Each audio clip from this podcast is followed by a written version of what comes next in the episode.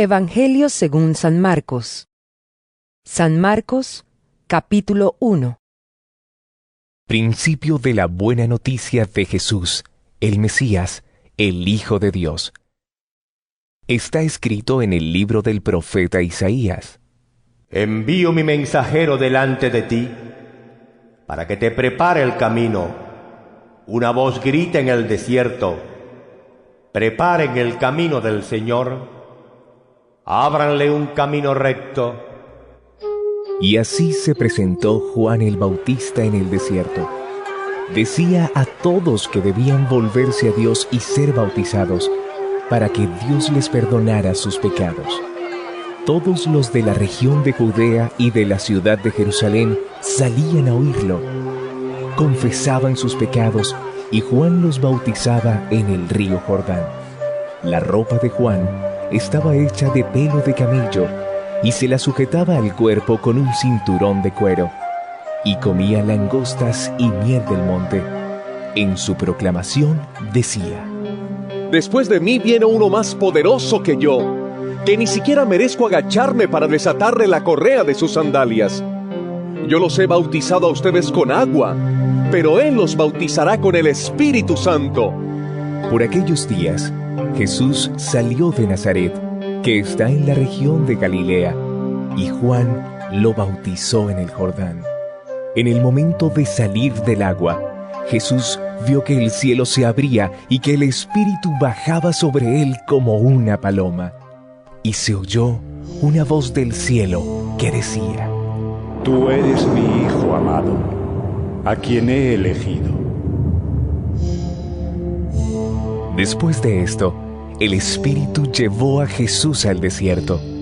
Allí estuvo cuarenta días, viviendo entre las fieras y siendo puesto a prueba por Satanás, y los ángeles le servían. Después que metieron a Juan en la cárcel, Jesús fue a Galilea a anunciar las buenas noticias de parte de Dios. Decía, Ya se cumplió el plazo señalado, y el reino de Dios está cerca. Vuélvanse a Dios y acepten con fe sus buenas noticias. Jesús pasaba por la orilla del lago de Galilea cuando vio a Simón y a su hermano Andrés. Eran pescadores y estaban echando la red al agua. Les dijo Jesús, Síganme, y yo haré que ustedes sean pescadores de hombres. Al momento, dejaron sus redes y se fueron con él. Un poco más adelante, Jesús vio a Santiago y a su hermano Juan, hijos de Zebedeo, que estaban en una barca arreglando las redes. Enseguida los llamó, y ellos dejaron a su padre Zebedeo en la barca con sus ayudantes y se fueron con Jesús. Llegaron a Cafarnaúm, y en el sábado Jesús entró en la sinagoga y comenzó a enseñar. La gente se admiraba de cómo les enseñaba, porque lo hacía con plena autoridad y no como los maestros de la ley. En la sinagoga del pueblo había un hombre que tenía un espíritu impuro, el cual gritó, ¿Por qué te metes con nosotros, Jesús de Nazaret? Has venido a destruirnos. Yo te conozco y sé que eres el santo de Dios. Jesús reprendió a aquel espíritu diciéndole, Cállate y deja a este hombre. El espíritu impuro hizo que al hombre le diera un ataque y gritando con gran fuerza salió de él. Todos se asustaron y se preguntaban unos a otros, ¿Qué es esto? Enseña de una manera nueva y con plena autoridad. Incluso a los espíritus impuros da órdenes y lo obedecen.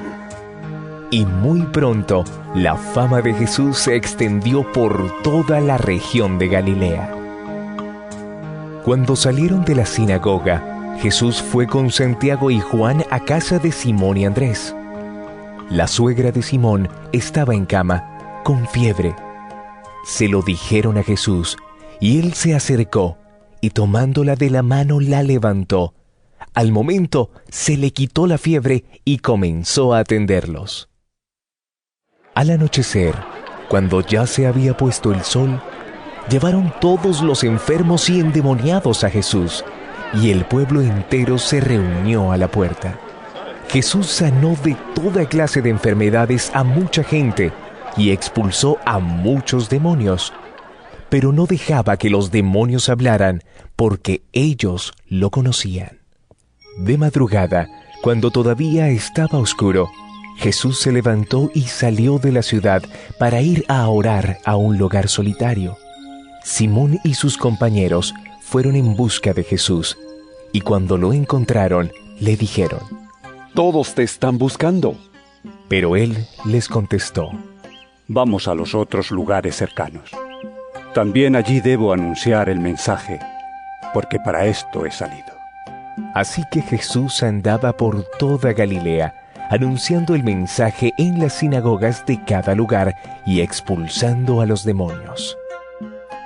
Un hombre enfermo de lepra se acercó a Jesús y poniéndose de rodillas le dijo, Si quieres, puedes limpiarme de mi enfermedad.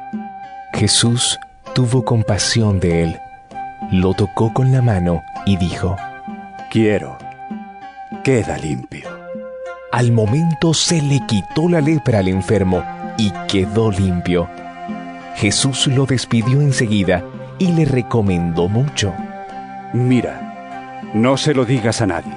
Solamente ve y preséntate al sacerdote, y lleva por tu purificación la ofrenda que ordenó Moisés para que conste ante los sacerdotes. Pero el hombre se fue y comenzó a contar a todos lo que había pasado. Por eso Jesús ya no podía entrar abiertamente en ningún pueblo, sino que se quedaba fuera, en lugares donde no había gente, pero de todas partes acudían a verlo. Acudían a verlo. San Marcos capítulo 2 Algunos días después, Jesús volvió a entrar en Cafarnaúm. En cuanto se supo que estaba en casa, se juntó tanta gente que ni siquiera cabían frente a la puerta, y él les anunciaba el mensaje. Entonces, entre cuatro, le llevaron un paralítico. Pero como había mucha gente y no podían acercarlo hasta Jesús, quitaron parte del techo de la casa donde él estaba y por la abertura bajaron al enfermo en la camilla en que estaba acostado.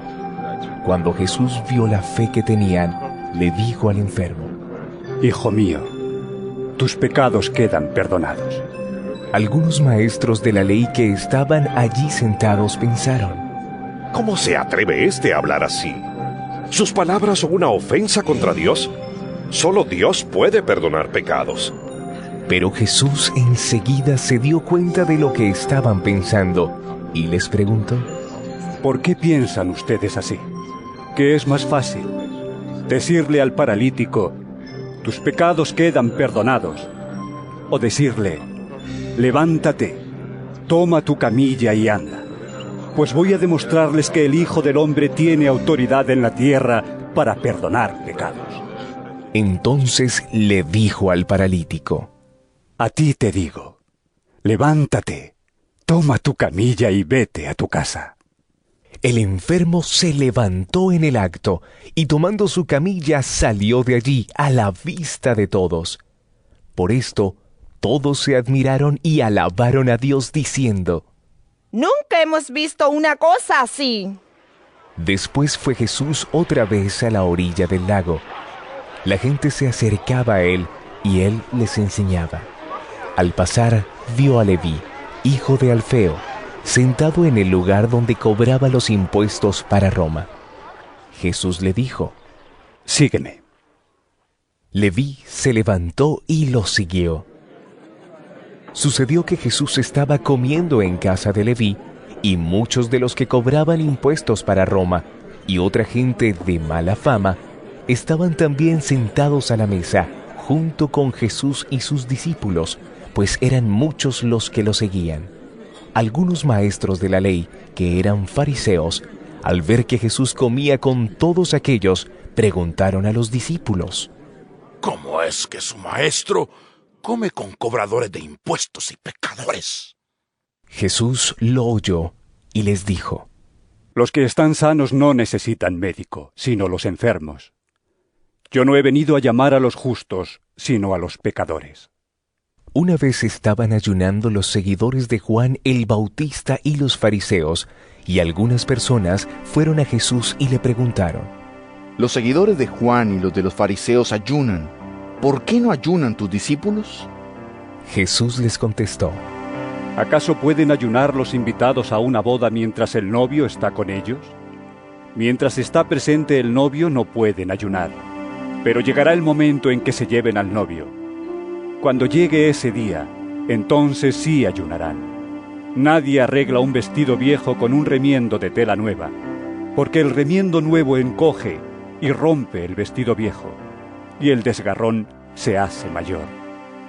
Y tampoco se echa vino nuevo en cueros viejos, porque el vino nuevo hace que se revienten los cueros, y se pierden tanto el vino como los cueros. Por eso hay que echar el vino nuevo en cueros nuevos. Un sábado, Jesús caminaba entre los sembrados y sus discípulos al pasar comenzaron a arrancar espigas de trigo. Los fariseos le preguntaron, Oye, ¿por qué hacen tus discípulos algo que no está permitido hacer en sábado? Pero él les dijo, ¿Nunca han leído ustedes lo que hizo David en una ocasión en que él y sus compañeros tuvieron necesidad y sintieron hambre? Pues siendo Abiatar sumo sacerdote, David entró en la casa de Dios y comió los panes consagrados a Dios, que solamente a los sacerdotes se les permitía comer, y dio también a la gente que iba con él. Jesús añadió, El sábado se hizo para el hombre y no el hombre para el sábado. Por esto, el Hijo del Hombre tiene autoridad también sobre el sábado.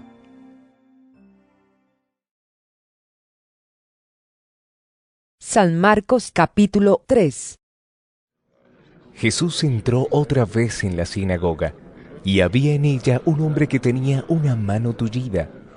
Y espiaban a Jesús para ver si lo sanaría en sábado, y así tener de qué acusarlo. Jesús le dijo entonces al hombre que tenía la mano tullida, Levántate y ponte ahí en medio. Luego preguntó a los otros, ¿Qué está permitido hacer en sábado? ¿El bien o el mal? ¿Salvar una vida o destruirla? Pero ellos se quedaron callados. Jesús miró entonces con enojo a los que le rodeaban y entristecido por la dureza de su corazón, le dijo a aquel hombre, Extiende la mano. El hombre la extendió y su mano quedó sana. Pero en cuanto los fariseos salieron, comenzaron a hacer planes con los del partido de Herodes para matar a Jesús. Jesús, seguido por mucha gente de Galilea, se fue con sus discípulos a la orilla del lago. Cuando supieron las grandes cosas que hacía, también acudieron a verlo muchos de Judea, de Jerusalén, de Idumea, del oriente del Jordán y de la región de Tiro y Sidón.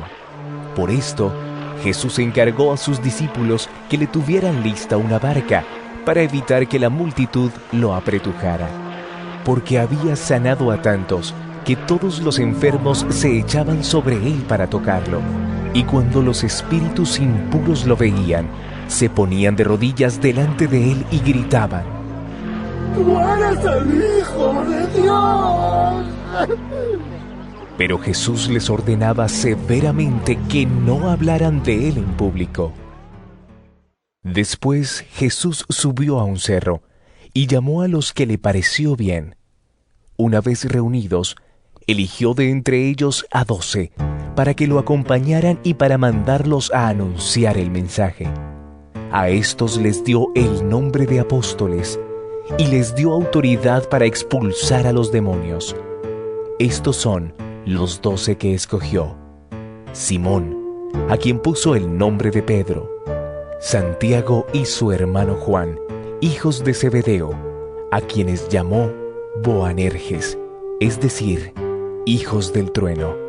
Andrés, Felipe, Bartolomé, Mateo, Tomás y Santiago, hijo de Alfeo, Tadeo, Simón el cananeo y Judas Iscariote, que después traicionó a Jesús. Después entró Jesús en una casa y otra vez se juntó tanta gente que ni siquiera podían comer él y sus discípulos. Cuando lo supieron los parientes de Jesús, fueron a llevárselo, pues decían que se había vuelto loco. También los maestros de la ley que habían llegado de Jerusalén decían, Belcebú, el propio jefe de los demonios, es quien le ha dado a este hombre el poder de expulsarlos. Jesús los llamó y les puso un ejemplo diciendo, ¿Cómo puede Satanás expulsar al propio Satanás? Un país dividido en bandos enemigos no puede mantenerse, y una familia dividida no puede mantenerse. Así también, si Satanás se divide y se levanta contra sí mismo, no podrá mantenerse. Habrá llegado su fin. Nadie puede entrar en la casa de un hombre fuerte y robarle sus cosas si no lo ata primero. Solamente así podrá robárselas. Les aseguro que Dios dará su perdón a los hombres por todos los pecados y todo lo malo que digan. Pero el que ofenda con sus palabras al Espíritu Santo nunca tendrá perdón, sino que será culpable para siempre. Esto lo dijo Jesús porque ellos afirmaban que tenía un espíritu impuro. Entretanto, llegaron la madre y los hermanos de Jesús, pero se quedaron afuera y mandaron llamarlo. La gente que estaba sentada alrededor de Jesús le dijo, Tu madre, tus hermanos y tus hermanas están afuera y te buscan. Él les contestó, ¿Quiénes son mi madre y mis hermanos? Luego, mirando a los que estaban sentados a su alrededor, añadió, Estos son mi madre y mis hermanos. Pues cualquiera que hace la voluntad de Dios, ese es mi hermano, mi hermana y mi madre.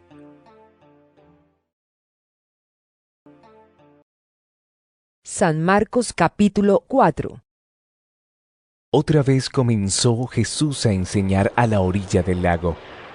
Como se reunió una gran multitud, Jesús subió a una barca que había en el lago y se sentó mientras la gente se quedaba en la orilla. Entonces se puso a enseñarles muchas cosas por medio de parábolas. En su enseñanza les decía, Oigan esto. Un sembrador salió a sembrar, y al sembrar, una parte de la semilla cayó en el camino, y llegaron las aves y se la comieron. Otra parte cayó entre las piedras donde no había mucha tierra. Esa semilla brotó pronto, porque la tierra no era muy honda, pero el sol al salir la quemó, y como no tenía raíz, se secó. Otra parte de la semilla cayó entre espinos, y los espinos crecieron y la ahogaron, de modo que la semilla no dio grano.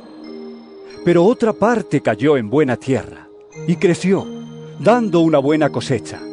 Algunas espigas dieron treinta granos por semilla, otras sesenta granos y otras cien. Y añadió Jesús, Los que tienen oídos, oigan. Después, cuando Jesús se quedó solo, los que estaban cerca de él junto con los doce discípulos le preguntaron qué quería decir aquella parábola.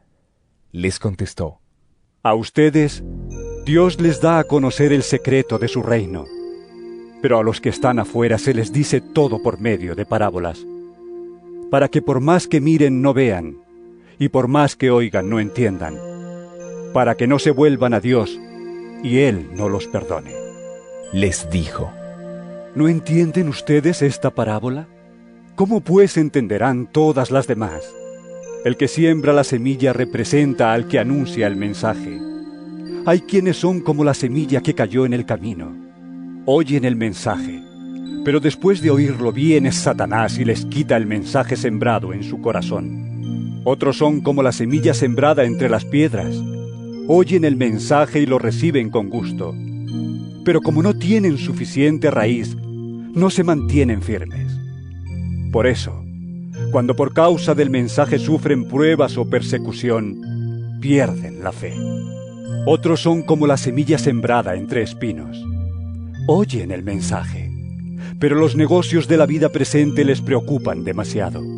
El amor por las riquezas los engaña y quisieran poseer todas las cosas. Todo esto entra en ellos y ahoga el mensaje y no lo deja dar fruto. Pero hay otros que oyen el mensaje y lo aceptan y dan una buena cosecha, como la semilla sembrada en buena tierra. De esos, algunos rinden treinta, otros sesenta y otros ciento por uno. También les dijo, ¿acaso se trae una lámpara para ponerla bajo un cajón o debajo de la cama? Una lámpara se pone en alto para que alumbre. De la misma manera no hay nada escondido que no llegue a descubrirse, ni nada secreto que no llegue a ponerse en claro. Los que tienen oídos, oigan. También les dijo, Fíjense en lo que oyen. Con la misma medida con que ustedes den a otros, Dios les dará a ustedes, y les dará todavía más. Pues al que tiene se le dará más, pero al que no tiene, hasta lo poco que tiene se le quitará. Jesús dijo también, Con el reino de Dios sucede como con el hombre que siembra semilla en la tierra. Que lo mismo da que esté dormido o despierto, que sea de noche o de día. La semilla nace y crece sin que él sepa cómo. Y es que la tierra produce por sí misma, primero el tallo, luego la espiga y más tarde los granos que llenan la espiga. Y cuando ya el grano está maduro, lo recoge, porque ha llegado el tiempo de la cosecha. También dijo Jesús, ¿A qué se parece el reino de Dios? ¿O con qué podremos compararlo? Es como una semilla de mostaza que se siembra en la tierra. Es la más pequeña de todas las semillas del mundo. Pero una vez sembrada crece y se hace mayor que todas las otras plantas del huerto, con ramas tan grandes que hasta las aves pueden posarse bajo su sombra. De esta manera les enseñaba Jesús el mensaje por medio de muchas parábolas como estas, según podían entender. Pero no les decía nada sin parábolas, aunque a sus discípulos se lo explicaba todo aparte. Al anochecer de aquel mismo día, Jesús dijo a sus discípulos, Vamos al otro lado del lago. Entonces dejaron a la gente y llevaron a Jesús en la barca en que ya estaba, y también otras barcas lo acompañaban. En esto se desató una tormenta con un viento tan fuerte que las olas caían sobre la barca, de modo que se llenaba de agua. Pero Jesús se había dormido en la parte de atrás, apoyado sobre una almohada. Lo despertaron y le dijeron, ¡Maestro! ¿No te importa que nos estemos hundiendo? Jesús se levantó y dio una orden al viento y dijo al mar, ¡Silencio! ¡Quédate quieto! El viento se calmó y todo quedó completamente tranquilo. Después dijo Jesús a los discípulos, ¿Por qué están asustados? ¿Todavía no tienen fe? Ellos se llenaron de miedo y se preguntaban unos a otros, ¿quién será este que hasta el viento y el mar lo obedecen?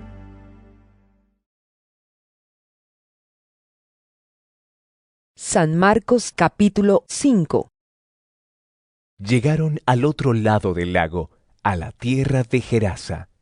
En cuanto Jesús bajó de la barca, se le acercó un hombre que tenía un espíritu impuro. Este hombre había salido de entre las tumbas porque vivía en ellas. Nadie podía sujetarlo, ni siquiera con cadenas, pues aunque muchas veces lo habían atado de pies y manos con cadenas, siempre las había hecho pedazos sin que nadie lo pudiera dominar. Andaba de día y de noche por los cerros y las tumbas, gritando y golpeándose con piedras. Pero cuando vio de lejos a Jesús, echó a correr y poniéndose de rodillas delante de él, le dijo a gritos, No te metas conmigo, Jesús, Hijo del Dios Altísimo. Te ruego por Dios que no me atormentes. Hablaba así porque Jesús le había dicho, Espíritu impuro, deja a ese hombre. Jesús le preguntó, ¿Cómo te llamas? Él contestó, Me llamo Legión porque somos muchas. y rogaba mucho a Jesús que no enviara los espíritus fuera de aquella región. Y como cerca de allí, junto al cerro, había gran número de cerdos comiendo, los espíritus le rogaron. Mándanos a los cerdos y déjanos entrar en ellos. Jesús les dio permiso y los espíritus impuros salieron del hombre y entraron en los cerdos. Estos, que eran unos dos mil, echaron a correr pendiente abajo hasta el lago y allí se ahogaron. Los que cuidaban de los cerdos salieron huyendo y fueron a contar en el pueblo y por los campos lo sucedido. La gente acudió a ver lo que había pasado. Y cuando llegaron a donde estaba Jesús, vieron sentado, vestido y en su cabal juicio, al endemoniado que había tenido la legión de espíritus. La gente estaba asustada. Y los que habían visto lo sucedido con el endemoniado y con los cerdos, se lo contaron a los demás. Entonces comenzaron a rogarle a Jesús que se fuera de aquellos lugares. Al volver Jesús a la barca, el hombre que había estado endemoniado le rogó que lo dejara ir con él. Pero Jesús no se lo permitió, sino que le dijo, Vete a tu casa con tus parientes y cuéntales todo lo que el Señor te ha hecho y cómo ha tenido compasión de ti. El hombre se fue y comenzó a contar por los pueblos de Decápolis lo que Jesús había hecho por él, y todos se quedaron admirados. Cuando Jesús regresó en la barca al otro lado del lago, se le reunió mucha gente y él se quedó en la orilla. En esto llegó uno de los jefes de la sinagoga, llamado Jairo, que al ver a Jesús se echó a sus pies y le rogó mucho diciéndole, Mi hija se está muriendo. Ven a poner tus manos sobre ella para que sane y viva. Jesús fue con él, y mucha gente lo acompañaba apretujándose a su alrededor. Entre la multitud había una mujer que desde hacía doce años estaba enferma con derrames de sangre. Había sufrido mucho a manos de muchos médicos y había gastado todo lo que tenía sin que le hubiera servido de nada. Al contrario, iba de mal en peor.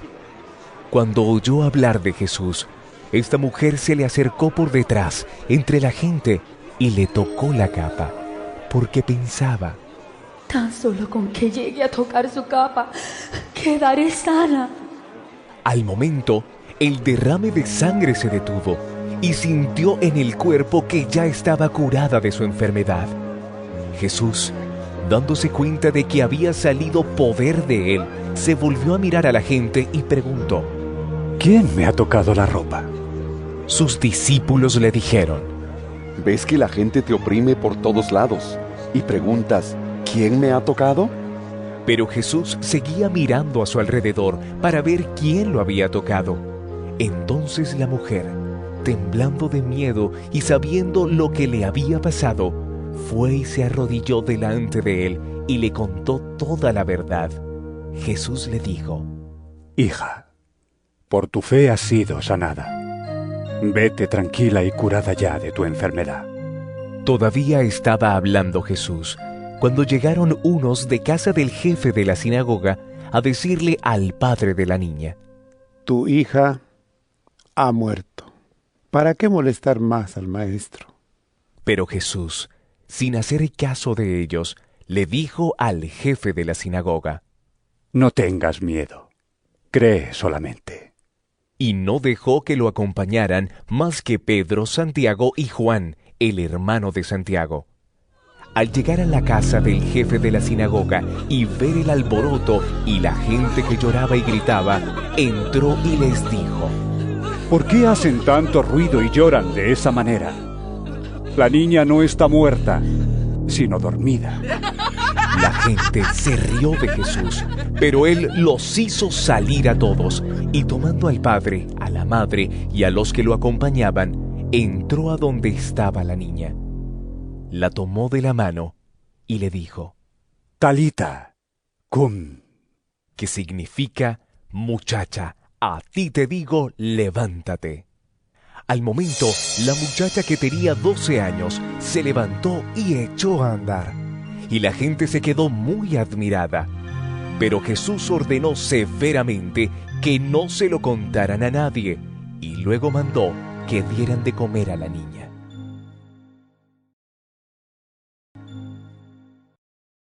San Marcos capítulo 6 Jesús se fue de allí a su propia tierra, y sus discípulos fueron con él. Cuando llegó el sábado, comenzó a enseñar en la sinagoga, y muchos oyeron a Jesús, y se preguntaron admirados, ¿Dónde aprendió éste tantas cosas? ¿De dónde ha sacado esa sabiduría y los milagros que hace? ¿No es este el carpintero, el hijo de María y hermano de Santiago? ¿José, Judas y Simón? ¿Y no viven sus hermanas también aquí entre nosotros? y no tenían fe en él. Pero Jesús les dijo, En todas partes se honra a un profeta menos en su propia tierra, entre sus parientes y en su propia casa. no pudo hacer allí ningún milagro, aparte de poner las manos sobre unos pocos enfermos y sanarlos. Y estaba asombrado porque aquella gente no creía en él. Jesús recorría las aldeas cercanas enseñando. Llamó a los doce discípulos y comenzó a enviarlos de dos en dos, dándoles autoridad sobre los espíritus impuros. Les ordenó que no llevaran nada para el camino, sino solamente un bastón. No debían llevar pan ni provisiones ni dinero. Podían ponerse sandalias, pero no llevar ropa de repuesto. Les dijo, Cuando entren ustedes en una casa, quédense allí hasta que se vayan del lugar. Y si en algún lugar no los reciben ni los quieren oír, salgan de allí y sacúdanse el polvo de los pies para que les sirva a ellos de advertencia. Entonces salieron los discípulos a decirle a la gente que se volviera a Dios. También expulsaron muchos demonios y curaron a muchos enfermos ungiéndolos con aceite. El rey Herodes oyó hablar de Jesús, cuya fama había corrido por todas partes, pues unos decían, Juan el Bautista ha resucitado y por eso tiene este poder milagroso.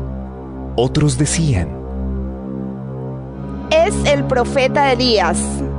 y otros, Es un profeta, como los antiguos profetas. al oír estas cosas, Herodes decía, Ese es Juan. Yo mandé cortarle la cabeza y ahora ha resucitado. Es que por causa de Herodías, Herodes había mandado arrestar a Juan y lo había hecho encadenar en la cárcel. Herodías era esposa de Filipo, hermano de Herodes, pero Herodes se había casado con ella. Y Juan había dicho a Herodes, No debes tener como tuya a la mujer de tu hermano. Herodías odiaba por eso a Juan y quería matarlo, pero no podía, porque Herodes le tenía miedo, sabiendo que era un hombre justo y santo y lo protegía. Y aunque al oírlo se quedaba sin saber qué hacer, Herodes escuchaba a Juan de buena gana. Pero Herodías vio llegar su oportunidad cuando Herodes, en su cumpleaños, dio un banquete a sus jefes y comandantes y a las personas importantes de Galilea. La hija de Herodías entró en el lugar del banquete y bailó. Y el baile gustó tanto a Herodes y a los que estaban cenando con él que el rey dijo a la muchacha, Pídeme lo que quieras y te lo daré. y le juró una y otra vez que le daría cualquier cosa que pidiera, aunque fuera la mitad del país que él gobernaba. Ella salió y le preguntó a su madre. ¿Qué pediré? Le contestó. Pídele la cabeza de Juan el Bautista. La muchacha entró deprisa donde estaba el rey y le dijo. Quiero que ahora mismo me des en un plato la cabeza de Juan el Bautista.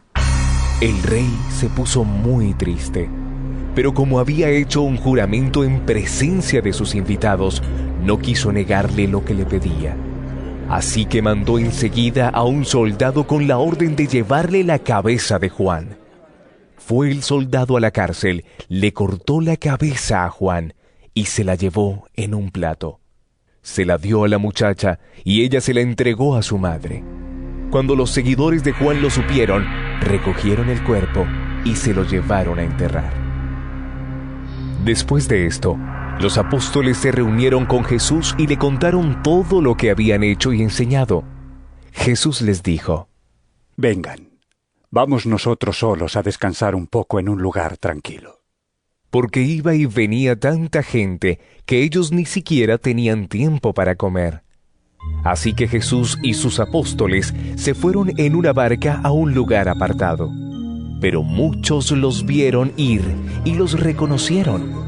Entonces de todos los pueblos corrieron allá y llegaron antes que ellos.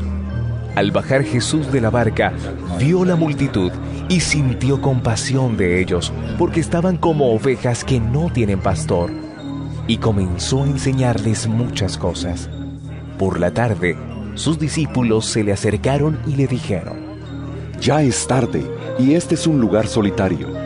Despide a la gente para que vayan por los campos y las aldeas de alrededor y se compren algo de comer.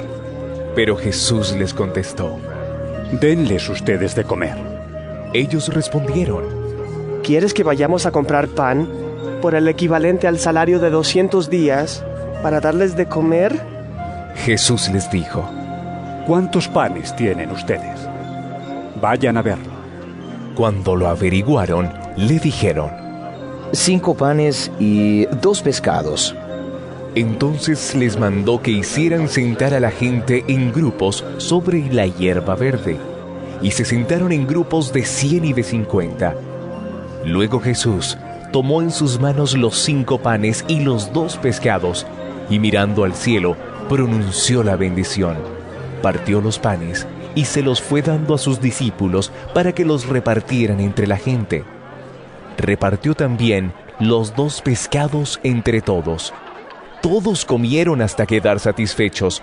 Recogieron los pedazos sobrantes de pan y de pescado, y con ellos llenaron doce canastas. Los que comieron de aquellos panes fueron cinco mil hombres. Después de esto, Jesús hizo que sus discípulos subieran a la barca para que cruzaran el lago antes que él en dirección a Bethsaida, mientras él despedía a la gente. Y cuando la hubo despedido, se fue al cerro a orar.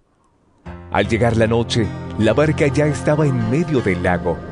Jesús, que se había quedado solo en tierra, vio que remaban con dificultad porque tenían el viento en contra. A la madrugada, fue Jesús hacia ellos caminando sobre el agua y ya iba a pasar junto a ellos. Cuando lo vieron andar sobre el agua, pensaron que era un fantasma y gritaron, porque todos lo vieron y se asustaron. Pero enseguida, Él les habló diciéndoles, ¡Calma! ¡Soy yo! ¡No tengan miedo! Subió a la barca y se calmó el viento. Y ellos se quedaron muy asombrados, porque no habían entendido el milagro de los panes, pues tenían el entendimiento oscurecido. Cruzaron el lago y llegaron a la tierra de Genezaret, donde amarraron la barca a la orilla. Tan pronto como bajaron de la barca, la gente reconoció a Jesús. Corrieron por toda aquella región y comenzaron a llevar en camillas a los enfermos a donde oían decir que estaba Jesús. Y donde quiera que él entraba, ya fuera en las aldeas, en los pueblos o en los campos, ponían a los enfermos en las calles y le rogaban que los dejara tocar siquiera el borde de su capa. Y todos los que la tocaban quedaban sanos. sanos. San Marcos capítulo 7 Se acercaron los fariseos a Jesús con unos maestros de la ley que habían llegado de Jerusalén. Estos, al ver que algunos discípulos de Jesús comían con las manos impuras, es decir, sin haber cumplido con la ceremonia de lavárselas, los criticaron. porque los fariseos y todos los judíos siguen la tradición de sus antepasados, de no comer sin antes lavarse las manos debidamente. Y cuando regresan del mercado, no comen sin antes cumplir con la ceremonia de lavarse. Y aún tienen otras muchas costumbres, como lavar los vasos, los jarros, las vasijas de metal y las camas. Por eso, los fariseos y los maestros de la ley le preguntaron, ¿por qué tus discípulos no siguen la tradición de nuestros antepasados, sino que comen con las manos impuras? Jesús les contestó, Bien habló el profeta Isaías acerca de lo hipócritas que son ustedes cuando escribió, Este pueblo me honra con la boca, pero su corazón está lejos de mí. De nada sirve que me rinda culto. Sus enseñanzas son mandatos de hombres, porque ustedes dejan el mandato de Dios para seguir las tradiciones de los hombres. También les dijo, Para mantener sus propias tradiciones, ustedes pasan por alto el mandato de Dios.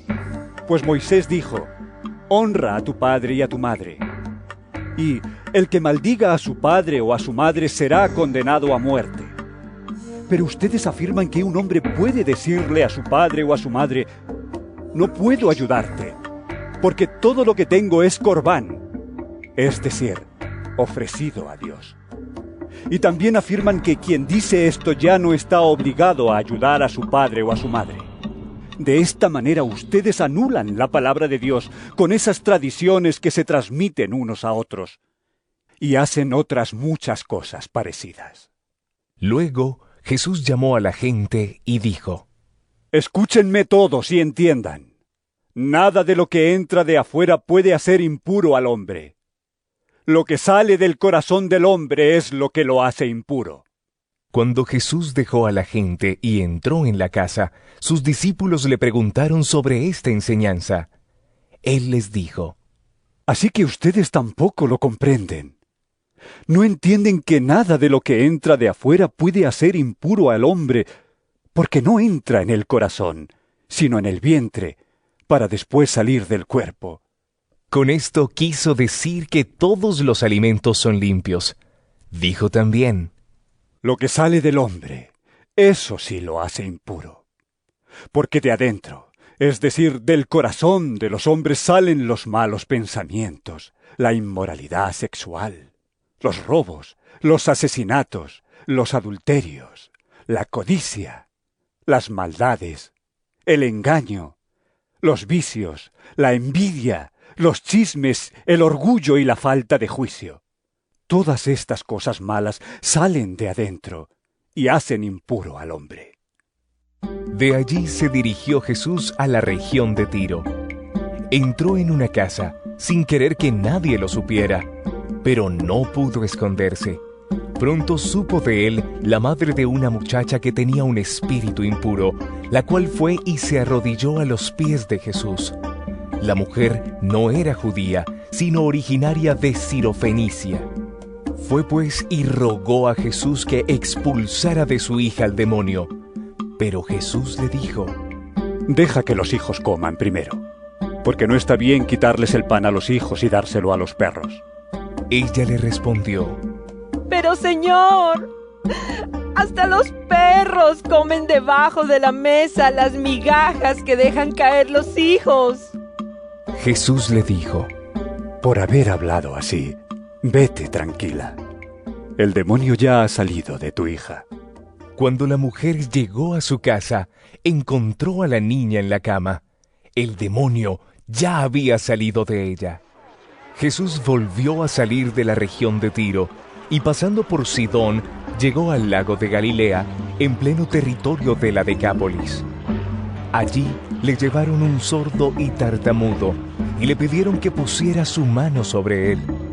Jesús se lo llevó a un lado, aparte de la gente, le metió los dedos en los oídos y con saliva le tocó la lengua. Luego, mirando al cielo, suspiró y dijo al hombre, Éfata, es decir, ábrete. Al momento, los oídos del sordo se abrieron y se le desató la lengua y pudo hablar bien. Jesús les mandó que no se lo dijeran a nadie, Pero cuanto más se lo mandaba, tanto más lo contaban. Llenos de admiración decían, Todo lo hace bien. Hasta puede hacer que los sordos oigan y que los mudos hablen.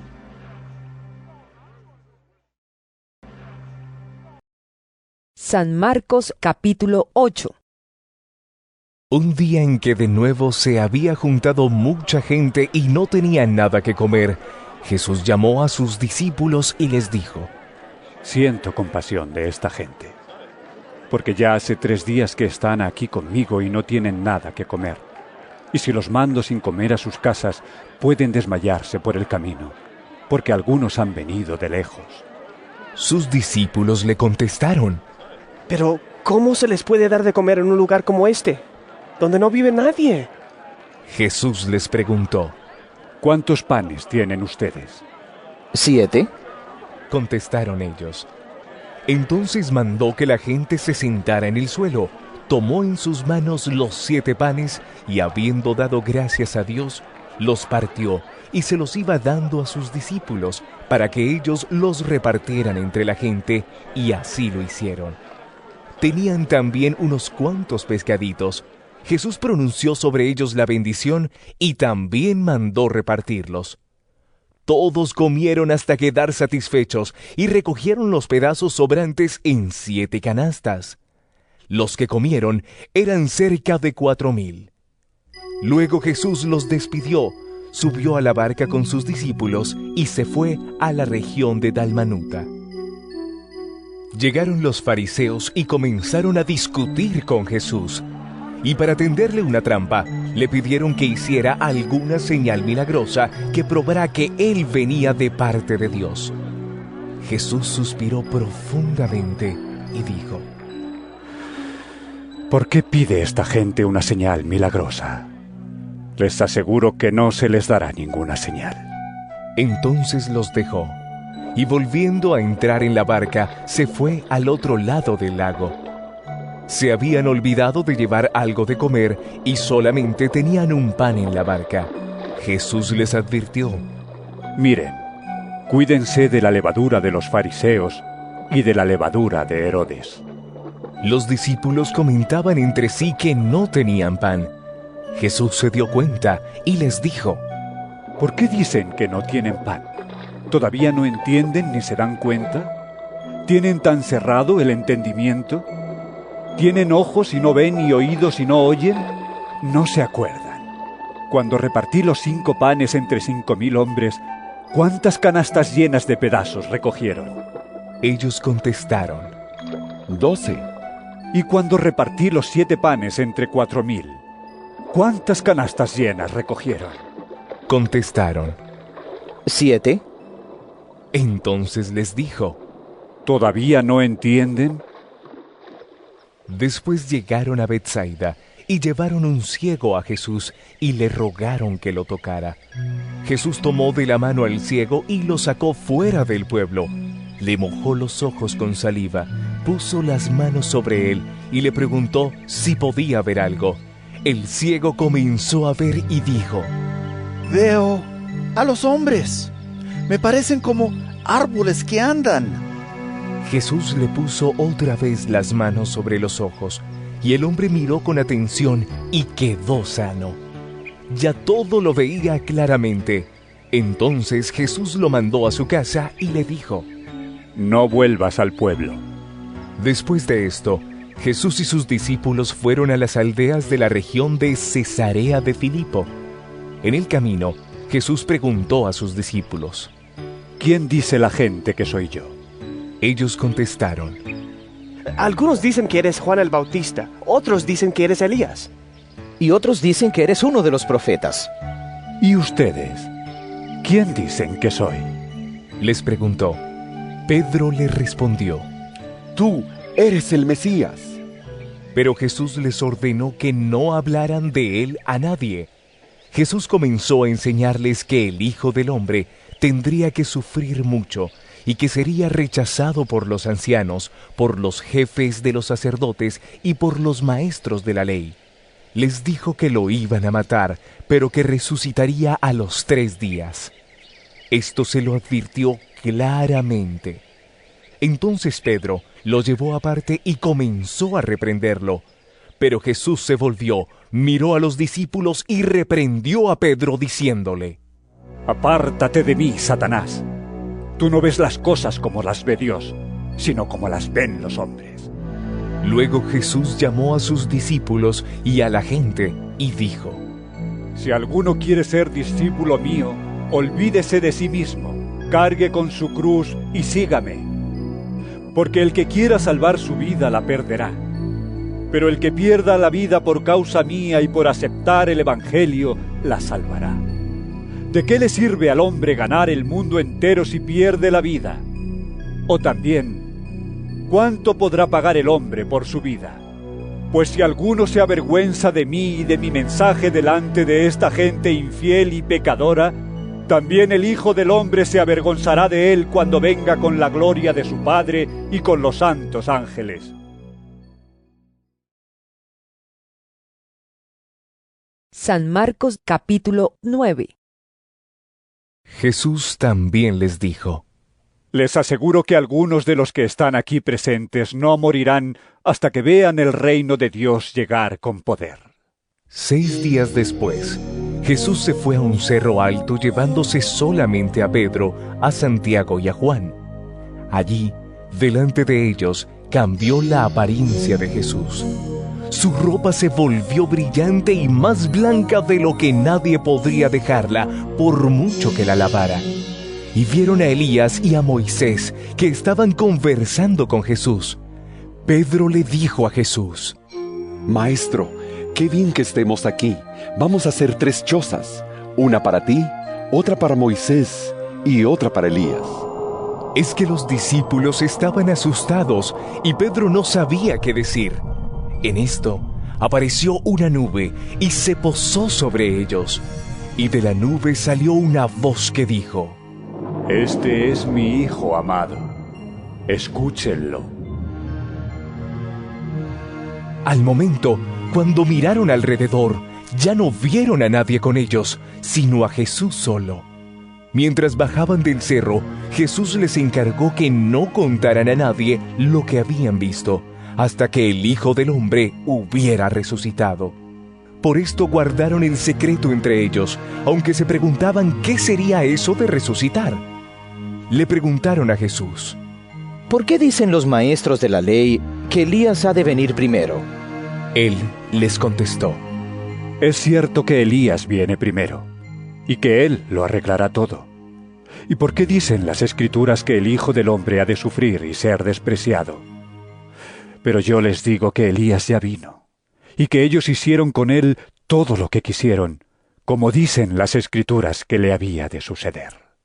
Cuando regresaron a donde estaban los discípulos, los encontraron rodeados de una gran multitud, y algunos maestros de la ley discutían con ellos. Al ver a Jesús, todos corrieron a saludarlo llenos de admiración. Él les preguntó, ¿Qué están ustedes discutiendo con ellos? Uno de los presentes contestó, Maestro, aquí te he traído a mi hijo, pues tiene un espíritu que lo ha dejado mudo.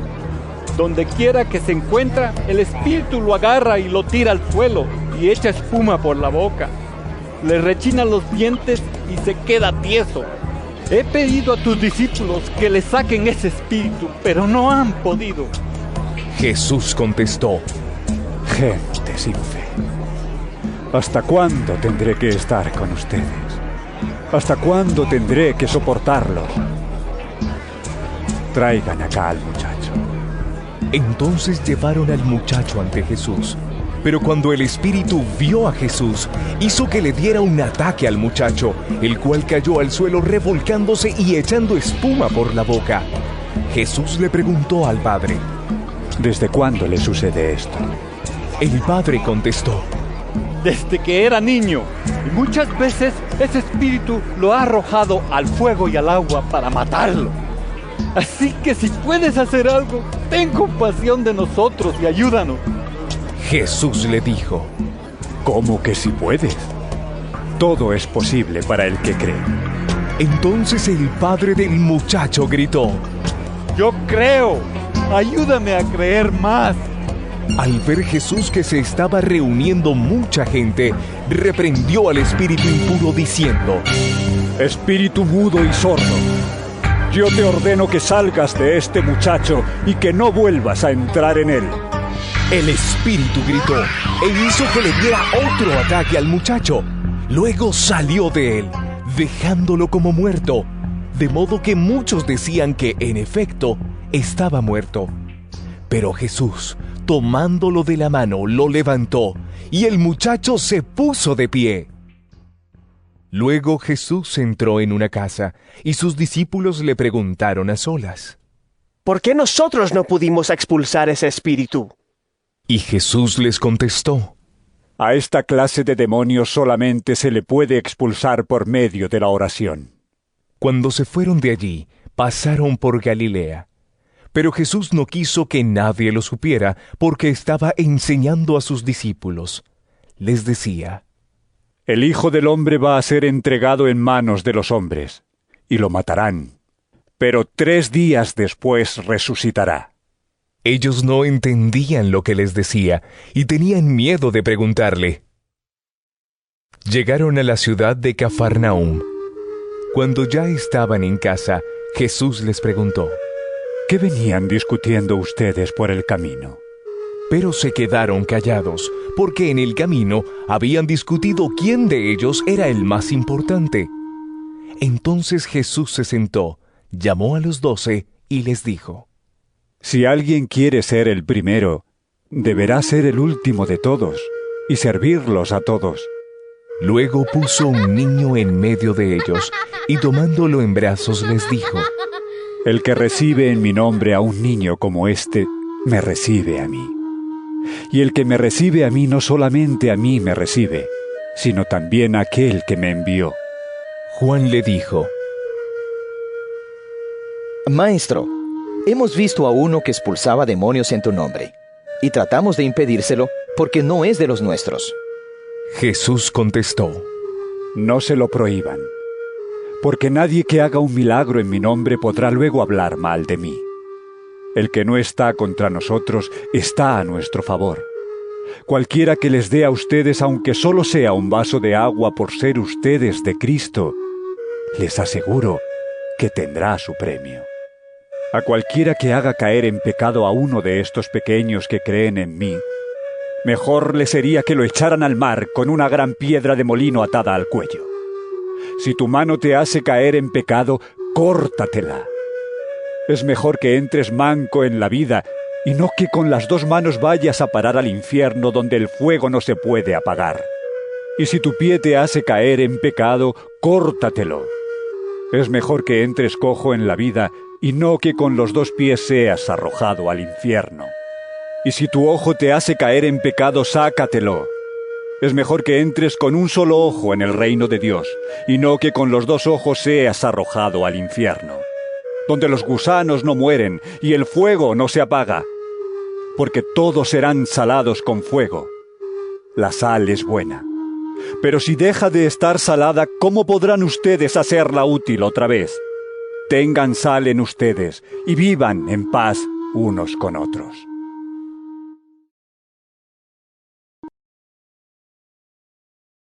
San Marcos capítulo 10 Jesús salió de Cafarnaum y fue a la región de Judea y a la tierra que está al oriente del Jordán.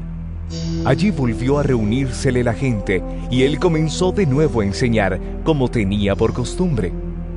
Algunos fariseos se acercaron a Jesús y para tenderle una trampa le preguntaron si al esposo le está permitido divorciarse de su esposa. Él les contestó, ¿Qué les mandó a ustedes Moisés? Dijeron, Moisés permitió divorciarse de la esposa dándole un certificado de divorcio. Entonces Jesús les dijo, Moisés les dio ese mandato por lo tercos que son ustedes. Pero en el principio de la creación, Dios los creó hombre y mujer. Por esto el hombre dejará a su padre y a su madre para unirse a su esposa. Y los dos serán como una sola persona. Así que ya no son dos, sino uno solo. De modo que el hombre no debe separar lo que Dios ha unido. Cuando ya estaban en casa, los discípulos volvieron a preguntarle sobre este asunto. Jesús les dijo, El que se divorcia de su esposa y se casa con otra comete adulterio contra la primera. Y si la mujer deja a su esposo y se casa con otro, también comete adulterio. Llevaron unos niños a Jesús para que los tocara, pero los discípulos comenzaron a reprender a quienes los llevaban. Jesús, viendo esto, se enojó y les dijo, Dejen que los niños vengan a mí, y no se lo impidan, porque el reino de Dios es de quienes son como ellos. Les aseguro que el que no acepta el reino de Dios como un niño, no entrará en él. Y tomó en sus brazos a los niños y los bendijo poniendo las manos sobre ellos. Cuando Jesús iba a seguir su viaje, llegó un hombre corriendo, se puso de rodillas delante de él y le preguntó, Maestro bueno, ¿qué debo hacer para alcanzar la vida eterna? Jesús le contestó, ¿Por qué me llamas bueno? Bueno solamente hay uno, Dios. Ya sabes los mandamientos. No mates, no cometas adulterio, no robes, no digas mentiras en perjuicio de nadie ni engañes. Honra a tu padre y a tu madre. El hombre le dijo, Maestro, todo eso lo he cumplido desde joven. Jesús lo miró con cariño y le contestó, Una cosa te falta. Anda, vende todo lo que tienes y dáselo a los pobres. Así tendrás riqueza en el cielo. Luego, ven y sígueme. El hombre se afligió al oír esto y se fue triste porque era muy rico. Jesús miró entonces alrededor y dijo a sus discípulos, Qué difícil va a ser para los ricos entrar en el reino de Dios. Estas palabras dejaron asombrados a los discípulos, pero Jesús les volvió a decir, Hijos, qué difícil es entrar en el reino de Dios. Es más fácil para un camello pasar por el ojo de una aguja que para un rico entrar en el reino de Dios. Al oírlo, se asombraron más aún y se preguntaban unos a otros, ¿Y quién podrá salvarse? Jesús los miró y les contestó, Para los hombres es imposible, pero no para Dios, porque para Él todo es posible. Pedro comenzó a decirle, Nosotros hemos dejado todo lo que teníamos y te hemos seguido. Jesús respondió, Les aseguro que cualquiera que por mi causa y por aceptar el Evangelio haya dejado casa, o hermanos, o hermanas, o madre, o padre, o hijos, o terrenos, recibirá ahora en la vida presente cien veces más, en casas, hermanos, hermanas, madres, hijos y terrenos, aunque con persecuciones, y en la vida venidera recibirá la vida eterna. Pero muchos que ahora son los primeros serán los últimos, y muchos que ahora son los últimos serán los primeros. Se dirigían a Jerusalén y Jesús caminaba delante de los discípulos. Ellos estaban asombrados y los que iban detrás tenían miedo. Jesús volvió a llamar aparte a los doce discípulos y comenzó a decirles lo que le iba a pasar. Como ustedes ven, ahora vamos a Jerusalén, donde el Hijo del Hombre va a ser entregado a los jefes de los sacerdotes y a los maestros de la ley, que lo condenarán a muerte y lo entregarán a los extranjeros. Se burlarán de él, lo escupirán, lo golpearán y lo matarán, pero tres días después resucitará. Santiago y Juan, hijos de Zebedeo, se acercaron a Jesús y le dijeron, Maestro, queremos que nos hagas el favor que vamos a pedirte. Él les preguntó, ¿Qué quieren que haga por ustedes? Le dijeron, Concédenos que en tu reino glorioso nos sentemos uno a tu derecha y otro a tu izquierda. Jesús les contestó, Ustedes no saben lo que piden. ¿Pueden beber este trago amargo que voy a beber yo y recibir el bautismo que yo voy a recibir? Ellos contestaron, Podemos. Jesús les dijo, Ustedes beberán este trago amargo y recibirán el bautismo que yo voy a recibir. Pero el sentarse a mi derecha o a mi izquierda no me corresponde a mí darlo. sino que les será dado a aquellos para quienes está preparado. Cuando los otros diez discípulos oyeron esto, se enojaron con Santiago y Juan. Pero Jesús los llamó y les dijo, Como ustedes saben, entre los paganos hay jefes que se creen con derecho a gobernar con tiranía a sus súbditos, y los grandes hacen sentir su autoridad sobre ellos. Pero entre ustedes no debe ser así. Al contrario, el que quiera ser grande entre ustedes deberá servir a los demás. Y el que entre ustedes quiera ser el primero deberá ser el esclavo de los demás. Porque ni aun el Hijo del Hombre vino para que le sirvan, sino para servir y dar su vida en rescate por una multitud. Llegaron a Jericó, y cuando Jesús ya salía de la ciudad, seguido de sus discípulos y de mucha gente, un mendigo ciego llamado Bartimeo, hijo de Timeo, estaba sentado junto al camino. Al oír que era Jesús de Nazaret, el ciego comenzó a gritar. Jesús, hijo de David, ten compasión de mí. Muchos lo reprendían para que se callara, pero él gritaba más todavía. Hijo de David, ten compasión de mí. Entonces Jesús se detuvo y dijo, Llámenlo. Llamaron al ciego diciéndole, Ánimo, levántate, te está llamando. El ciego arrojó su capa y dando un salto se acercó a Jesús, que le preguntó, ¿Qué quieres que haga por ti? El ciego le contestó, Maestro, quiero recobrar la vista. Jesús le dijo, Puedes irte, por tu fe has sido sanado. En aquel mismo instante el ciego recobró la vista y siguió a Jesús por el camino.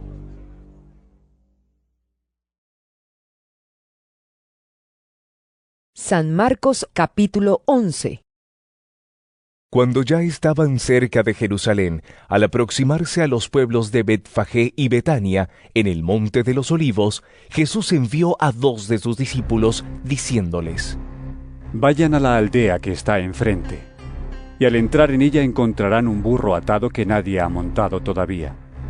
Desátenlo y tráiganlo. Y si alguien les pregunta por qué lo hacen, díganle que el Señor lo necesita y que enseguida lo devolverá. Fueron pues y encontraron el burro atado en la calle, junto a una puerta, y lo desataron. Algunos que estaban allí les preguntaron, ¿Qué hacen ustedes? ¿Por qué desatan el burro? Ellos contestaron lo que Jesús les había dicho, y los dejaron ir. Pusieron entonces sus capas sobre el burro y se lo llevaron a Jesús. Y Jesús montó. Muchos tendían sus capas por el camino y otros tendían ramas que habían cortado en el campo. Y tanto los que iban delante como los que iban detrás gritaban. ¡Hosana! ¡Bendito el que viene en el nombre del Señor! ¡Bendito el reino que viene! ¡El reino de nuestro Padre David! ¡Hosana en las alturas! Entró Jesús en Jerusalén y se dirigió al templo. Miró por todas partes y luego se fue a Betania con los doce discípulos porque ya era tarde. Al día siguiente, cuando salían de Betania, Jesús sintió hambre. De lejos vio una higuera que tenía hojas y se acercó a ver si también tendría fruto, pero no encontró más que las hojas porque no era tiempo de higos. Entonces le dijo a la higuera, Nunca más vuelva nadie a comer de tu fruto. Sus discípulos lo oyeron. Después que llegaron a Jerusalén, Jesús entró en el templo y comenzó a echar de allí a los que estaban vendiendo y comprando. Volcó las mesas de los que cambiaban dinero a la gente y los puestos de los que vendían palomas. Y no permitía que nadie pasara por el templo llevando cosas. Y se puso a enseñar diciendo, En las escrituras dice, mi casa será declarada casa de oración para todas las naciones. Pero ustedes han hecho de ella una cueva de ladrones. Al oír esto, los jefes de los sacerdotes y los maestros de la ley comenzaron a buscar la manera de matar a Jesús porque le tenían miedo, pues toda la gente estaba admirada de su enseñanza. Pero al llegar la noche, Jesús y sus discípulos salieron de la ciudad. A la mañana siguiente pasaron junto a la higuera y vieron que se había secado de raíz. Entonces Pedro, acordándose de lo sucedido, le dijo a Jesús, Maestro, mira la higuera que maldijiste, se ha secado. Jesús contestó, Tengan fe en Dios. Pues les aseguro que si alguien le dice a este cerro, Quítate de ahí y arrójate al mar, y no lo hace con dudas, sino creyendo que ha de suceder lo que dice, entonces sucederá. Por eso les digo que todo lo que ustedes pidan en oración, crean que ya lo han conseguido y lo recibirán. Y cuando estén orando, perdonen lo que tengan contra otro, para que también su Padre que está en el cielo les perdone a ustedes sus pecados. Después de esto, regresaron a Jerusalén. Mientras Jesús andaba por el templo, se acercaron a él los jefes de los sacerdotes, los maestros de la ley y los ancianos, y le preguntaron, ¿Con qué autoridad haces esto? ¿Quién te dio la autoridad para hacerlo? Jesús les contestó, Yo también les voy a hacer una pregunta. ¿Quién envió a Juan a bautizar? ¿Dios o los hombres? Contéstenme, y yo les diré con qué autoridad hago esto. Ellos se pusieron a discutir unos con otros. Si respondemos que Dios lo envió, va a decir, entonces, ¿por qué no le creyeron? ¿Y cómo vamos a decir que lo enviaron los hombres? Tenían miedo de la gente, pues todos creían que Juan era un profeta. Así que respondieron a Jesús. No lo sabemos. Entonces Jesús les contestó. Pues yo tampoco les digo con qué autoridad hago esto. San Marcos capítulo 12 Jesús comenzó a hablarles por medio de parábolas. Les dijo, Un hombre plantó un viñedo y le puso un cerco. Preparó un lugar donde hacer el vino y levantó una torre para vigilarlo todo. Luego, alquiló el terreno a unos labradores y se fue de viaje. A su debido tiempo, mandó un criado a pedir a los labradores la parte de la cosecha que le correspondía. Pero ellos le echaron mano, lo golpearon y lo enviaron con las manos vacías. Entonces el dueño mandó otro criado, pero a éste lo hirieron en la cabeza y lo insultaron. Mandó a otro y a éste lo mataron. Después mandó a otros muchos, y a unos los golpearon y a otros los mataron. Todavía le quedaba uno, su propio hijo, a quien quería mucho. Por último lo mandó a él, pensando, sin duda respetarán a mi hijo. Pero los labradores se dijeron unos a otros, Este es el que ha de recibir la herencia. Matémoslo y será nuestra la propiedad. Así que lo agarraron, lo mataron y arrojaron el cuerpo fuera del viñedo. ¿Y qué creen ustedes que hará el dueño del viñedo? Pues irá y matará a esos labradores y dará el viñedo a otros. ¿No han leído ustedes la escritura?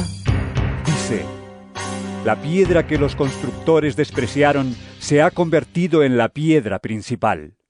Esto lo hizo el Señor, y estamos maravillados. Quisieron entonces arrestar a Jesús, porque sabían que había usado esta parábola contra ellos. Pero como tenían miedo de la gente, lo dejaron y se fueron.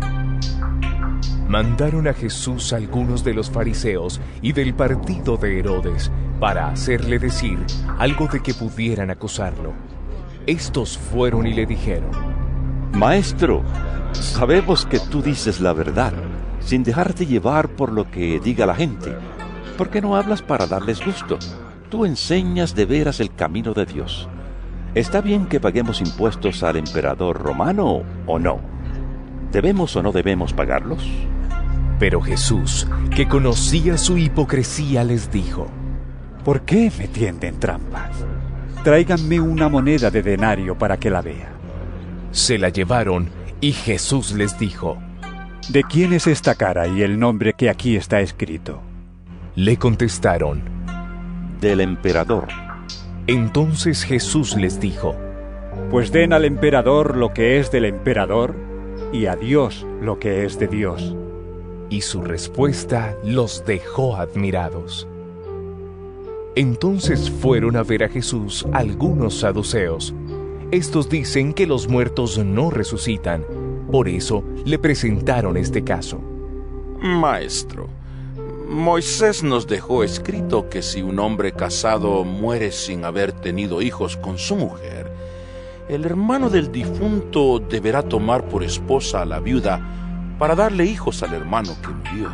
Mm, pues bien, había una vez siete hermanos, el primero de los cuales se casó pero murió sin dejar hijos. Entonces el segundo se casó con la viuda, pero él también murió sin dejar hijos. Lo mismo pasó con el tercero y con los siete, pero ninguno dejó hijos. Finalmente murió también la mujer. Mm, pues bien, en la resurrección, cuando vuelvan a vivir, ¿de cuál de ellos será esposa esta mujer si los siete estuvieron casados con ella? Jesús les contestó, Ustedes están equivocados, porque no conocen las escrituras ni el poder de Dios. Cuando los muertos resuciten, los hombres y las mujeres no se casarán pues serán como los ángeles que están en el cielo. Y en cuanto a que los muertos resucitan, ¿no han leído ustedes en el libro de Moisés el pasaje de la zarza que ardía?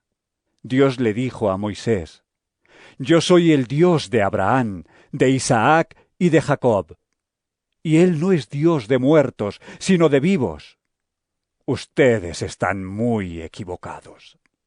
Al ver que Jesús les había contestado bien, uno de los maestros de la ley que los había oído discutir se acercó a él y le preguntó, ¿Cuál es el primero de todos los mandamientos? Jesús le contestó, El primer mandamiento de todos es, Oye Israel, el Señor nuestro Dios es el único Señor. Ama al Señor tu Dios con todo tu corazón, con toda tu alma, con toda tu mente y con todas tus fuerzas. Pero hay un segundo. Ama a tu prójimo como a ti mismo. Ningún mandamiento es más importante que estos. El maestro de la ley le dijo, Muy bien, maestro. Es verdad lo que dices. Hay un solo Dios y no hay otro fuera de él. Y amar a Dios con todo el corazón, con todo el entendimiento y con todas las fuerzas, y amar al prójimo como a uno mismo, vale más que todos los holocaustos y todos los sacrificios que se queman en el altar. Al ver Jesús que el maestro de la ley había contestado con buen sentido, le dijo, No estás lejos del reino de Dios. Y ya nadie se atrevía a hacerle más preguntas. Jesús estaba enseñando en el templo y preguntó, ¿Por qué dicen los maestros de la ley que el Mesías desciende de David? Pues David mismo, inspirado por el Espíritu Santo, dijo, El Señor dijo a mi Señor, Siéntate a mi derecha, hasta que yo ponga a tus enemigos debajo de tus pies. Pero ¿cómo puede el Mesías descender de David si David mismo lo llama Señor? La gente, que era mucha, escuchaba con gusto a Jesús. Jesús decía en su enseñanza, Cuídense de los maestros de la ley, pues les gusta andar con ropas largas y que los saluden con todo respeto en las plazas. Buscan los asientos de honor en las sinagogas y los mejores lugares en las comidas. Y despojan de sus bienes a las viudas, y para disimularlo hacen largas oraciones ellos recibirán mayor castigo. Jesús estaba una vez sentado frente a los cofres de las ofrendas, mirando cómo la gente echaba dinero en ellos. Muchos ricos echaban mucho dinero. En esto llegó una viuda pobre y echó en uno de los cofres dos moneditas de cobre de muy poco valor. Entonces Jesús llamó a sus discípulos y les dijo, Les aseguro que esta viuda pobre ha dado más que todos los otros que echan dinero en los cofres, pues todos dan de lo que les sobra. Pero ella, en su pobreza, ha dado todo lo que tenía para vivir. para vivir.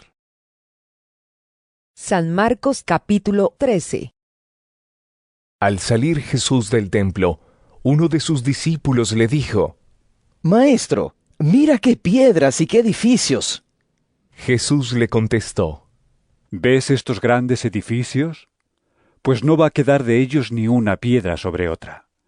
Todo será destruido. Luego se fueron al monte de los olivos, que está frente al templo. Jesús se sentó, y Pedro, Santiago, Juan y Andrés le preguntaron aparte cuándo iba a ocurrir esto y cuál sería la señal de que todo esto estaría para llegar a su término. Jesús les contestó, Tengan cuidado de que nadie los engañe, porque vendrán muchos haciéndose pasar por mí. Dirán, yo soy, y engañarán a mucha gente. Cuando ustedes tengan noticias de que hay guerras aquí y allá, no se asusten. Así tiene que ocurrir.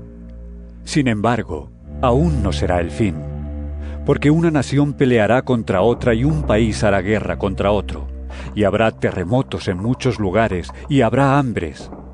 Eso apenas será el comienzo de los dolores. Cuídense ustedes mismos, porque los entregarán a las autoridades y los golpearán en las sinagogas. Los harán comparecer ante gobernadores y reyes por causa mía. Así podrán dar testimonio de mí delante de ellos. Pues antes del fin del Evangelio tiene que anunciarse a todas las naciones. Y no se preocupen ustedes por lo que hayan de decir cuando los entreguen a las autoridades. En esos momentos digan lo que Dios les dé a decir. Porque no serán ustedes los que hablen, sino el Espíritu Santo. Los hermanos entregarán a la muerte a sus hermanos, y los padres a los hijos, y los hijos se volverán contra sus padres y los matarán. Todo el mundo los odiará a ustedes por causa mía, pero el que siga firme hasta el fin se salvará. Cuando ustedes vean el horrible sacrilegio en el lugar donde no debe estar, el que escuche entienda. Entonces los que estén en Judea que huyan a las montañas. Y el que esté en la azotea de su casa que no baje ni entre a sacar nada, y el que esté en el campo, que no regrese ni aún a recoger su capa.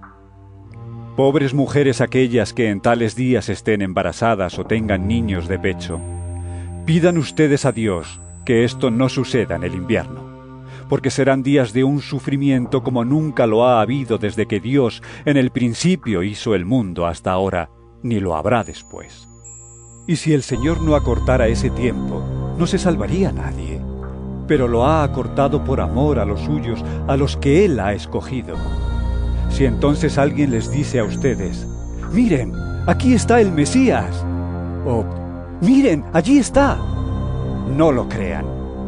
Pues vendrán falsos Mesías y falsos profetas, y harán señales y milagros para engañar, de ser posible, hasta a los que Dios mismo ha escogido. Tengan cuidado. Todo esto ya se lo he advertido a ustedes de antemano. Pero en aquellos días, pasado el tiempo del sufrimiento, el sol se oscurecerá. La luna dejará de dar su luz. Las estrellas caerán del cielo y las fuerzas celestiales temblarán. Entonces se verá al Hijo del Hombre venir en las nubes con gran poder y gloria. Él mandará a los ángeles y reunirá a sus escogidos de los cuatro puntos cardinales, desde el último rincón de la tierra hasta el último rincón del cielo. Aprendan esta enseñanza de la higuera. Cuando sus ramas se ponen tiernas y brotan sus hojas, se dan cuenta ustedes de que ya el verano está cerca. De la misma manera, cuando vean que suceden estas cosas, sepan que el Hijo del Hombre ya está a la puerta. Les aseguro que todo esto sucederá antes que muera la gente de este tiempo. El cielo y la tierra dejarán de existir, pero mis palabras no dejarán de cumplirse. Pero en cuanto al día y la hora nadie lo sabe, ni aun los ángeles del cielo ni el Hijo. Solamente lo sabe el Padre. Por lo tanto, manténganse ustedes despiertos y vigilantes, porque no saben cuándo llegará el momento deben hacer como en el caso de un hombre que, estando a punto de irse a otro país, encargó a sus criados que le cuidaran la casa. A cada cual le dejó un trabajo y ordenó al portero que vigilara. Manténganse ustedes despiertos, porque no saben cuándo va a llegar el señor de la casa, si al anochecer, a la medianoche, al canto del gallo o a la mañana. No sea que venga de repente y los encuentre durmiendo. Lo que les digo a ustedes se lo digo a todos. Manténganse despiertos.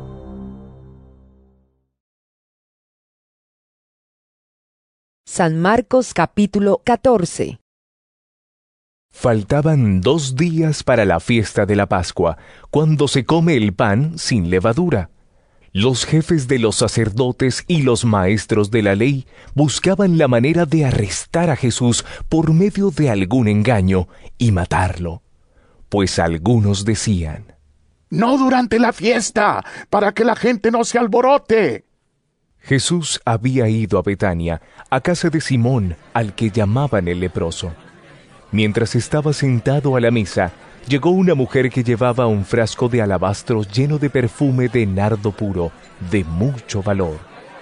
Rompió el frasco y derramó el perfume sobre la cabeza de Jesús. Algunos de los presentes se enojaron y se dijeron unos a otros, ¿Por qué se ha desperdiciado este perfume? Podía haberse vendido por el equivalente al salario de 300 días para ayudar a los pobres. Y criticaban a aquella mujer. Pero Jesús dijo, Déjenla. ¿Por qué la molestan? Ha hecho una obra buena conmigo. Pues a los pobres siempre los tendrán entre ustedes y pueden hacerles bien cuando quieran. Pero a mí no siempre me van a tener. Esta mujer ha hecho lo que ha podido. Ha perfumado mi cuerpo de antemano para mi entierro. Les aseguro que en cualquier lugar del mundo donde se anuncie la buena noticia, se hablará también de lo que hizo esta mujer, y así será recordada. Judas Iscariote, uno de los doce discípulos, fue a ver a los jefes de los sacerdotes para entregarles a Jesús. Al oírlo, se alegraron y prometieron darle dinero a Judas, que comenzó a buscar el momento más oportuno de entregar a Jesús. El primer día de la fiesta en que se comía el pan sin levadura, cuando se sacrificaba el cordero de Pascua, los discípulos de Jesús le preguntaron, ¿Dónde quieres que vayamos a prepararte la cena de Pascua? Entonces envió a dos de sus discípulos diciéndoles, Vayan a la ciudad. Allí encontrarán a un hombre que lleva un cántaro de agua. Síganlo. Y donde entre digan al dueño de la casa, el maestro pregunta, ¿cuál es el cuarto donde voy a comer con mis discípulos la cena de Pascua? Él les mostrará en el piso alto un cuarto grande, arreglado y ya listo para la cena. Prepárennos allí lo necesario. Los discípulos salieron y fueron a la ciudad. Lo encontraron todo como Jesús les había dicho y prepararon la cena de Pascua.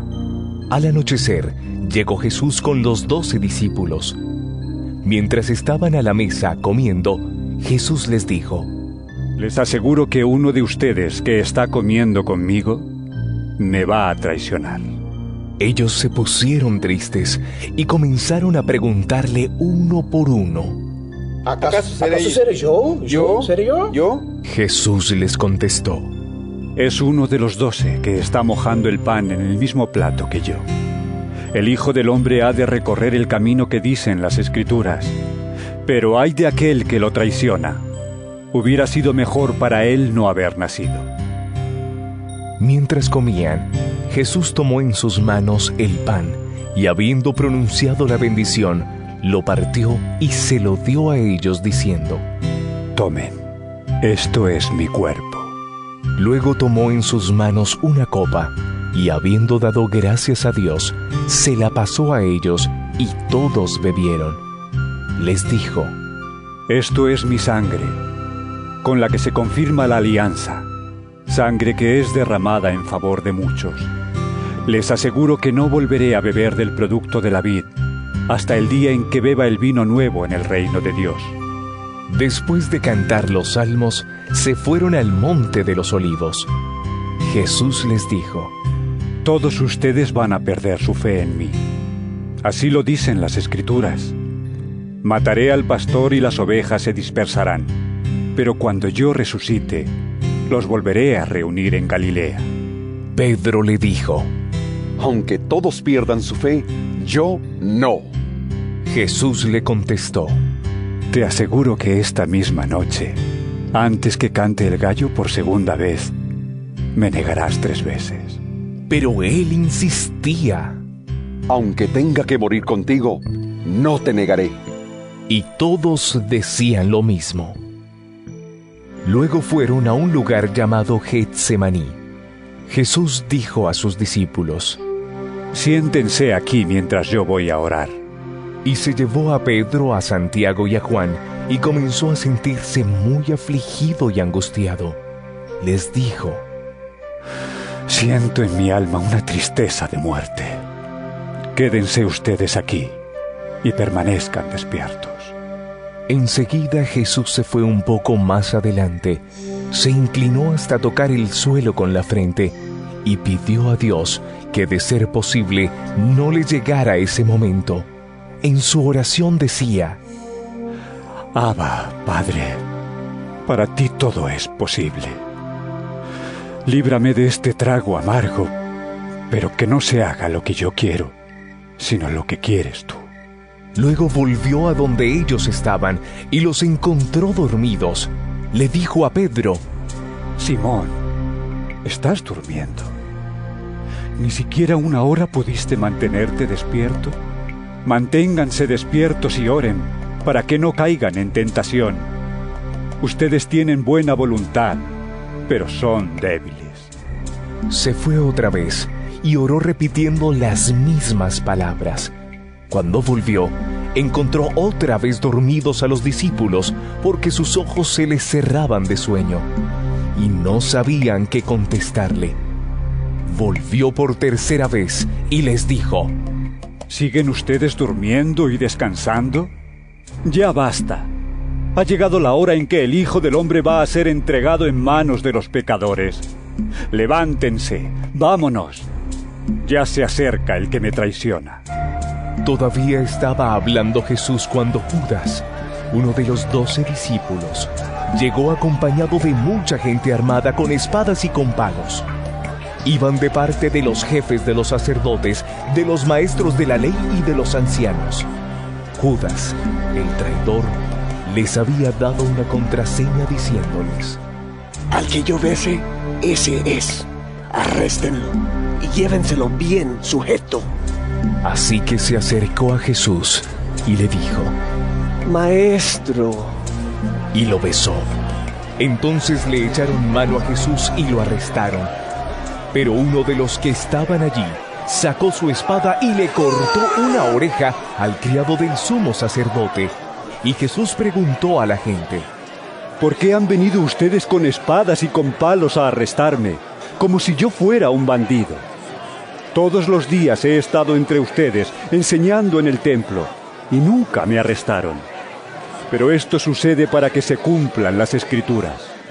Todos los discípulos dejaron solo a Jesús y huyeron. Pero un joven lo seguía, cubierto solo con una sábana. A éste lo agarraron, pero él soltó la sábana y escapó desnudo. Llevaron entonces a Jesús ante el sumo sacerdote, y se juntaron todos los jefes de los sacerdotes, los ancianos y los maestros de la ley. Pedro lo siguió de lejos hasta dentro del patio de la casa del sumo sacerdote y se quedó sentado con los guardianes del templo, calentándose junto al fuego. Los jefes de los sacerdotes y toda la Junta Suprema buscaban alguna prueba para condenar a muerte a Jesús, pero no la encontraban. Porque aunque muchos presentaban falsos testimonios contra él, se contradecían unos a otros. Algunos se levantaron y lo acusaron falsamente diciendo, Nosotros lo hemos oído decir, yo voy a destruir este templo que hicieron los hombres y en tres días levantaré otro no hecho por los hombres. Pero ni aún así estaban de acuerdo en lo que decían. Entonces el sumo sacerdote se levantó en medio de todos y preguntó a Jesús, No contestas nada. ¿Qué es esto que están diciendo contra ti? Pero Jesús se quedó callado sin contestar nada. El sumo sacerdote volvió a preguntarle, ¿Eres tú el Mesías, el Hijo del Dios bendito? Jesús le dijo, Sí, Yo soy. Y ustedes verán al Hijo del Hombre sentado a la derecha del Todopoderoso y viniendo en las nubes del cielo. Entonces el sumo sacerdote se rasgó las ropas en señal de indignación y dijo, ¿Qué necesidad tenemos de más testigos? Ustedes lo han oído decir palabras ofensivas contra Dios. ¿Qué les parece? ¡Muerte! ¡Muerte! Todos estuvieron de acuerdo en que era culpable y debía morir. Algunos comenzaron a escupirlo y a taparle los ojos y golpearlo diciéndole, ¡Adivina quién te pegó! y los guardianes del templo le pegaron en la cara. Pedro estaba abajo, en el patio. En esto llegó una de las sirvientas del sumo sacerdote, y al ver a Pedro, que se estaba calentando junto al fuego, se quedó mirándolo y le dijo, ¿Tú también andabas con Jesús, el de Nazaret? Pedro lo negó diciendo, No lo conozco, ni sé de qué estás hablando. Y salió fuera, a la entrada. Entonces cantó un gallo. La sirvienta vio otra vez a Pedro y comenzó a decir a los demás. Este es uno de ellos. Pero él volvió a negarlo. Poco después, los que estaban allí dijeron de nuevo a Pedro, Seguro que tú eres uno de ellos. Pues también eres de Galilea. Entonces Pedro comenzó a jurar y perjurar diciendo, No conozco a ese hombre de quien ustedes están hablando. En aquel mismo momento, cantó el gallo por segunda vez y Pedro se acordó de que Jesús le había dicho, Antes que cante el gallo por segunda vez, me negarás tres veces. Y se echó a llorar. A llorar. A llorar.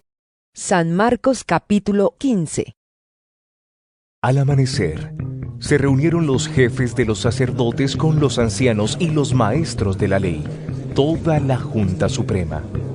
Y llevaron a Jesús atado y se lo entregaron a Pilato. Pilato le preguntó, ¿Eres tú el rey de los judíos? Tú lo has dicho, contestó Jesús. Como los jefes de los sacerdotes lo acusaban de muchas cosas, Pilato volvió a preguntarle, ¿No respondes nada? Mira de cuántas cosas te están acusando. Pero Jesús no le contestó. De manera que Pilato se quedó muy extrañado. Durante la fiesta, Pilato dejaba libre a un preso, el que la gente pidiera. Un hombre llamado Barrabás estaba entonces en la cárcel junto con otros que habían cometido un asesinato en una rebelión. La gente llegó pues y empezó a pedirle a Pilato que hiciera como tenía por costumbre. Pilato les contestó, ¿Quieren ustedes que les ponga en libertad al rey de los judíos? Porque se daba cuenta de que los jefes de los sacerdotes lo habían entregado por envidia. Pero los jefes de los sacerdotes alborotaron a la gente para que pidieran que les dejara libre a Barrabás. Pilato les preguntó, ¿Y qué quieren que haga con el que ustedes llaman el rey de los judíos? Ellos contestaron a gritos. Pilato les dijo, Pues, ¿qué mal ha hecho? pero ellos volvieron a gritar. Entonces Pilato, como quería quedar bien con la gente, dejó libre a Barrabás y después de mandar que azotaran a Jesús, lo entregó para que lo crucificaran. Los soldados llevaron a Jesús al patio del palacio, llamado pretorio, y reunieron a toda la tropa. Le pusieron una capa de color rojo oscuro, trenzaron una corona de espinas y se la pusieron. Luego comenzaron a gritar. ¡Viva el rey de los judíos! y le golpeaban la cabeza con una vara. Lo escupían y doblando la rodilla le hacían reverencias. Después de burlarse así de él, le quitaron la capa de color rojo oscuro, le pusieron su propia ropa y lo sacaron para crucificarlo. Un hombre de Sirene, llamado Simón, padre de Alejandro y de Rufo, llegaba entonces del campo. Al pasar por allí, lo obligaron a cargar con la cruz de Jesús. Llevaron a Jesús a un sitio llamado Gólgota, que significa lugar de la calavera, y le dieron vino mezclado con mirra, pero Jesús no lo aceptó. Entonces lo crucificaron. Y los soldados echaron suertes para repartirse entre sí la ropa de Jesús y ver qué se llevaría cada uno. Eran las nueve de la mañana cuando lo crucificaron y pusieron un letrero en el que estaba escrita la causa de su condena, el rey de los judíos. Con él crucificaron también a dos bandidos, uno a su derecha y otro a su izquierda. Los que pasaban lo insultaban, meneando la cabeza y diciendo, ¡Eh, tú que derribas el templo y en tres días lo vuelves a levantar! ¡Sálvate a ti mismo y bájate de la cruz! De la misma manera se burlaban de él los jefes de los sacerdotes y los maestros de la ley. Decía, Salvó a otros, pero a sí mismo no puede salvarse. Que baje de la cruz ese Mesías, rey de Israel, para que veamos y creamos. y hasta los que estaban crucificados con él lo insultaban. Al llegar el mediodía, toda la tierra quedó en oscuridad hasta las tres de la tarde. A esa misma hora, Jesús gritó con fuerza, Eloí, Eloí. Que significa, Dios mío, Dios mío, ¿por qué me has abandonado? Algunos de los que estaban allí lo oyeron y dijeron, Oigan, está llamando al profeta Elías. Entonces uno de ellos corrió, empapó una esponja en vino agrio, la ató a una caña y se la acercó a Jesús para que bebiera, diciendo, Déjenlo, a ver si Elías viene a bajarlo de la cruz. Pero Jesús dio un fuerte grito y murió. Y el velo del templo se rasgó en dos, de arriba abajo.